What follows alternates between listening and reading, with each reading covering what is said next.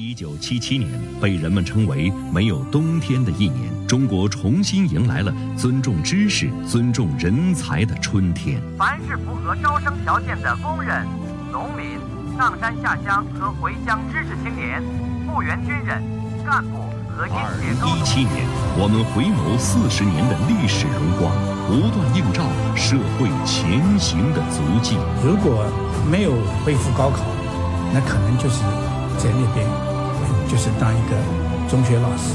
大家往那一坐，就是不由得你就得就是就投入进去了。我觉得没有那个那时候的政策，就没有我们实际上今天这个国家这种这种局面。忆高考，看未来，我们一起聆听身处大时代的个人故事，共同感知中国梦的真实生长。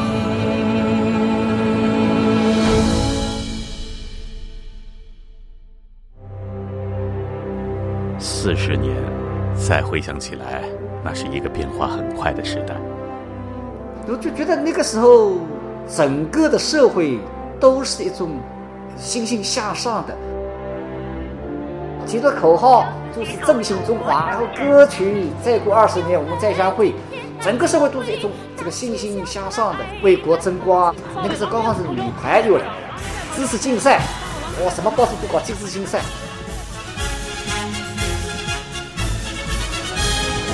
一九七七年七月，我高中毕业，流程务工政策有了限制，大规模的知青下乡基本结束，大学停止招考已经十年。谁也没想到，我会从最后一批下乡知青，成为新时代的第一批大学生。有声杂志，一九七七，我的高考那一年。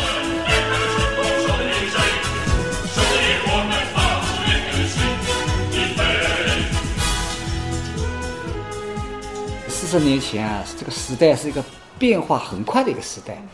那当时七六年的时候，好像是文革十周年，我作为学生还是参加全市的游行了。那么到了十月份呢，就粉碎四人帮了。然后呢，你看到了我们七七年，我七七年七月份毕业嘛，毕业的时候呢，国家一些大的政策呢还是没有改变。有预感，那个时候可能会有恢复高考。那个时候呢，就是。整个国家还是延续那个时候叫扎纲治国，这纲就阶级斗争这这个纲，所以呢，我们那个思想还没有解放到好像要要恢复高考啊，这个时候，离高中毕业还有好几个月，周善康原本打算毕业后在家里等待下乡支农的日子。知青办公室主任叫我们耐心等待，在家等候的日子，我想尽办法找机会打工，做过造纸厂画纸监工、煤厂装卸工，后来经亲戚介绍，又在宁波的化工机械总厂做临时工，每月工资大约是四十五元，这在当时也算是不错的工作了。就是我们工人家庭了啊，那么父母亲也。也管的不多，说实在管的不多。那个时候呢，作为正式工，那我这个资格是没有，因为他家里的兄弟姐妹多嘛，他一定要去自编自农的，要多于流程工作的，你所以几乎是是没有这个可能。我也现在想呢，农村也不欢迎我们，地也少嘛啊。那后来就大规模的农村现象就没有了，那么就是靠那个时候家长单位跟农村挂钩。毕业要好几个月的时候，就到港务局的知青办。那个时候，每个单位都有个知青办，到知青办去登记以后，然后通知来了以后，我们再去治。恐怕那时候的年轻人，谁也不会想到高考的坚冰正在慢慢消融，因为当时的一切在他们看来似乎还是那样往常。上学的日子依旧每周一次的学工学农。上课的知识也依然与劳动密不可分。你看，当时我去过，呃，宁波塑料厂，啊，宁波还有什么电风扇厂去劳动。文化课呢，上是在上，这些课程呢，本身的设计呢，跟这个生产劳动这方面扣得比较紧。恢复高考，实则对于当时一心准备下乡的周善康而言，像一道光。他细细描述当时的感觉，像石破天惊，像以梦为马，激动的心情无以名状。宁波四中的领导和教师实在是敬业，决定给已经离校的应届毕业生复习功课备考。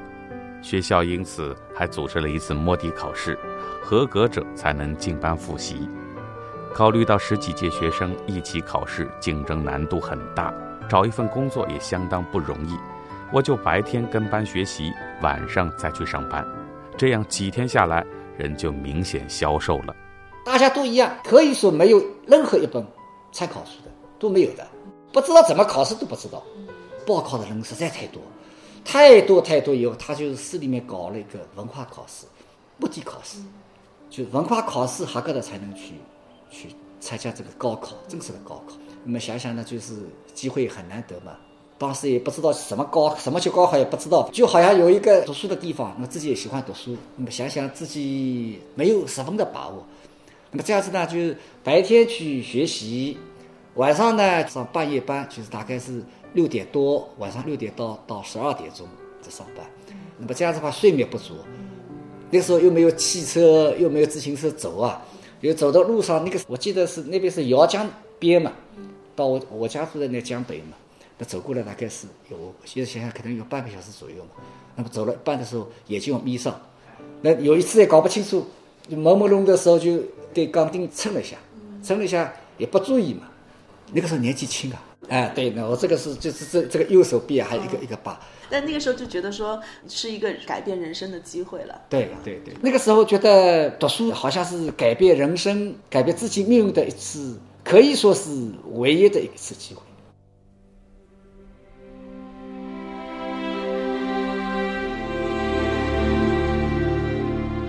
那一次改变命运的高考，不仅对于学生，包括老师们也由衷的迫切，迫切想要在他们这一代学生身上看到自己往日惜别的梦想。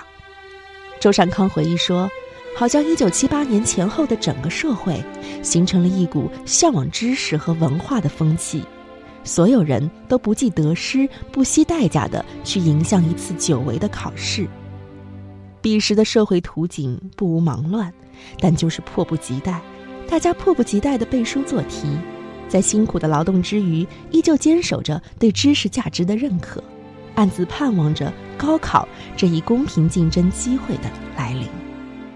就是还没有正式文化考试以前呢，这个整个社会对这文化知识这么一股风气啊，已经形成了。总觉得呢，老师也特别的敬业，我想他们也没有什么报酬。但是很敬业啊！有些老师就把他们文革以前考试的那些经历、那些题目也拿出来来教育。好，那个时候这个整个社会好像都是很淳朴，都大家都是一起要为学生好，把考试考好这么一个氛围。那一年的高考，周善康直至今日的印象依旧深刻。有一些考题，几十年过去了。他还记忆犹新。哦，回想起那个时候，首先是很认真哦，我是个很也实际上也很紧张。那么考试以前呢，前一天先去那个考场先去熟悉一下。我印象中还是在宁波九中啊，在家里啊，去了以后就是很紧张。这个现在想起来，这高考的题目了，现在看起来是很简单的。呃，语文比如说是带点字解释啊，是顾名钓誉的“顾”字啊。是高屋建瓴的这个“建”字啊，那怎么解释？然后数学嘛，我觉得有一道题我应该是会做的，但太紧张了，太紧张了以后，后来我想最后一步骤就是写错了，太紧张就没有发挥出来。实际上现在回家就都会做的。紧张是因为家里人对你有期待，还是说你就自己跟自己较劲？对，怎么说呢？那个时候家里我父亲呢也没什么给我压力哈，但是他都很重视。比如说我那是这样子的，晚上比较早睡的，八点钟晚上就睡了，睡了以后几点钟醒来就几点钟起来看书，一般就是我估计是两三点钟这样起来，早上起来，起来我父亲呢从四点左右就给你弄早餐弄好了，就年糕汤啊什么面条给你弄好了，他就感觉到话是没有，但是这种无形的压力，原来谁都没那么重视吧，对不对？家人的期待，未知的前途，对改变的渴望，对明日的担忧。在一种极其复杂的情绪积压下，背负着紧张与压力的周善康走进了停止了十年之久的高考考场。高等学校的招生工作进行了重大改革。热烈欢迎考生接受祖国挑选。整个考点是有布置的，红花就向华主席和中央汇报，满怀信心的向祖国汇报学习成绩，把祖国的需要当做个人的志愿。那么我们应届生去实际上去考试去的人也不是很多的，两次选过了嘛啊，选不是很多，因为一个考场就二三十个人嘛。那个时候也很紧张，就这这看。那个十二月的寒冷冬季，全国各地的五百七十万考生都一起奔赴了考场。我觉得考了发挥最好的呢，就是像地理这门课了。我印象当时一个地图，来你就是写上大海的名字啊，岛屿的名字啊，比如河流的名字啊，你把它写上去啊。我印象当中既有美国的什么落基山脉，还有一张实际上现在想起是华东地区的这么一个沿海的地图。这块我觉得哎发挥的特别好，原来也没有复习过了。原来我们都是教科书上面啊，华东地区六省一市啊，他现在后来给你来了一个地图，那么你又把它做上，这个这样子的试题没有碰到。包括什么一艘船，比如说要到北美啊、南美去，应该怎么走啊？经历了什么几种海峡、几个大海啊，类似这样子的。哎，那个时候我觉得哎蛮好。语文呢就是一个作文，我觉得做的蛮好的。那个时候作文练习也少哎，这是个路。我后来怎么行呢？那个时候思想比较僵化，那个学生整个视野不够开阔。我就想过去我们语文书上面学过的，我就想了，呃，中国革命之路啊，从这个井冈山的洋墙小道一直走啊，然后走到的是北京天安门啊，长安街的大道，然后再套用时髦的话，跟这英明领袖华主席啊，在这个新长征路上阔步前行。哎，印象还是蛮好的，这这是还是不错的。哎，个中国革命之路。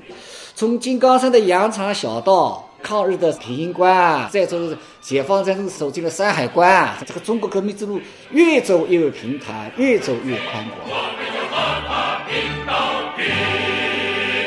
我看你现在回忆起来，好像还是有一些感慨和感动。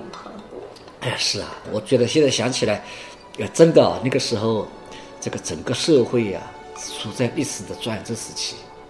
那么实际上，我们个人也处在这么一个人生的转折时期，那个确实是感慨万千。周善康感念这个伟大的时代，一个个体命运可以有选择的时代。或许不仅仅是填报志愿的选择，参加高考后不久，他一直等待中的那张下乡支农的通知，也随之而来了。通知是以喜报的形式发的，印刷用的是一张大红色的十六开纸，盖有地区革命委员会的大印。有意思的是，在背面盖有“凭此证购买竹壳热水瓶一只”的印章，当时物资之匮乏由此可见一斑。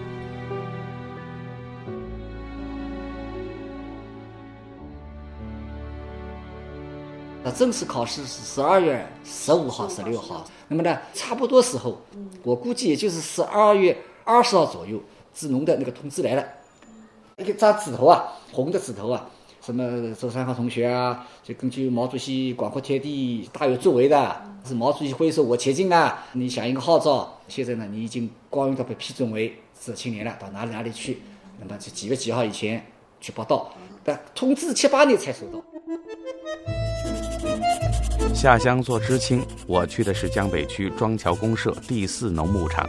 我们这一批三十一个男知青，全部住在一间仓库里面。大门外是两排对称的猪圈，知青点有个小食堂，饭是用铝盒子蒸的，好像每餐都是清水煮青菜。由于是冬季农闲季节，我们这些知识青年的工作基本就是挑土、锄地、整理农田，有时也被派到宁波酿造厂拉猪饲料。虽然工作辛苦，生活艰苦，倒也是少年不识愁与苦。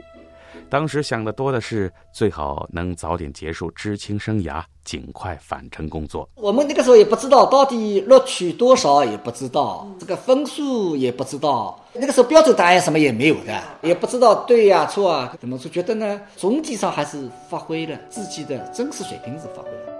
这个希望和这个梦，似乎也来得正当其时。知青生活刚开始不久，一九七八年的四月，周善康便收到了浙江省高招办的录取通知书。经过扩招，他成为了浙江师范学院宁波分院，也就是后来的宁波师专的一名师范生。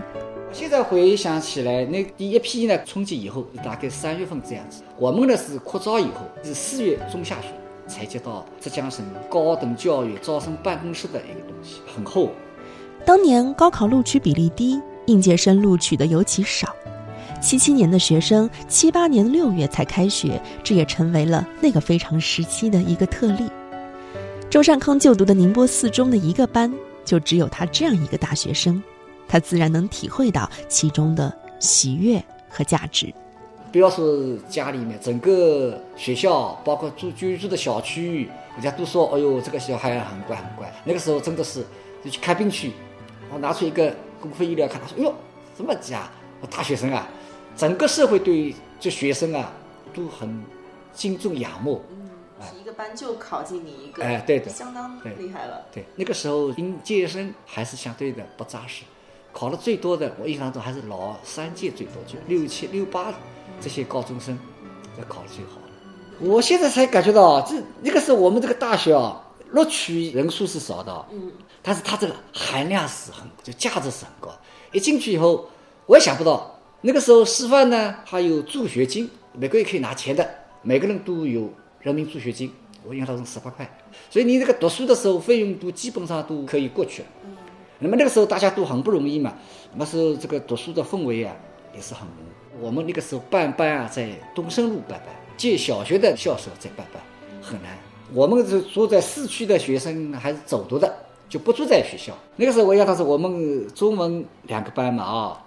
是数学两个班嘛？这四个班级里面，我们有党和国家领导人。我们这个沈月月，沈月月就是我们呃数学班的，数二班的，我是中二班，英语还在一起读的。啊，他这很活跃，他一个学生会的领导，还有个打排球打得很好。我们这个宁波四川的女子排球队还是蛮有名的。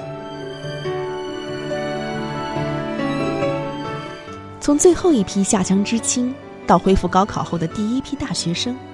过去四十年一副笑谈中，至今这个重大的转折，那段难忘的日子，依然令周善康激动和感慨。我觉得，一个是很难得，一个很难忘。那些同学，你们有再聚会过吗？那，基本上是原来是每十年。啊，举行的刚刚今年四十周年嘛，有我们老师啊、学生啊，有有聚会过，都是我们四个班级在在一起在聚会，也出了一个纪念册吧。四十年前，生活的磨砺给了周善康难得的精神财富，在尊重知识的时代，开始了崭新的生活。而四十年后，那些往年的师生们又重聚到一起，办了一个纪念高考四十周年的同学会，大家彼此留念、合影，共同勉励。写下对同学、对时代、对生活的深深祝福和怀念。周善康记得他在纪念册上写了这样两句话：“毅力坚固，雅俗共赏，来纪念一起走过的时代和一代人的芳华。”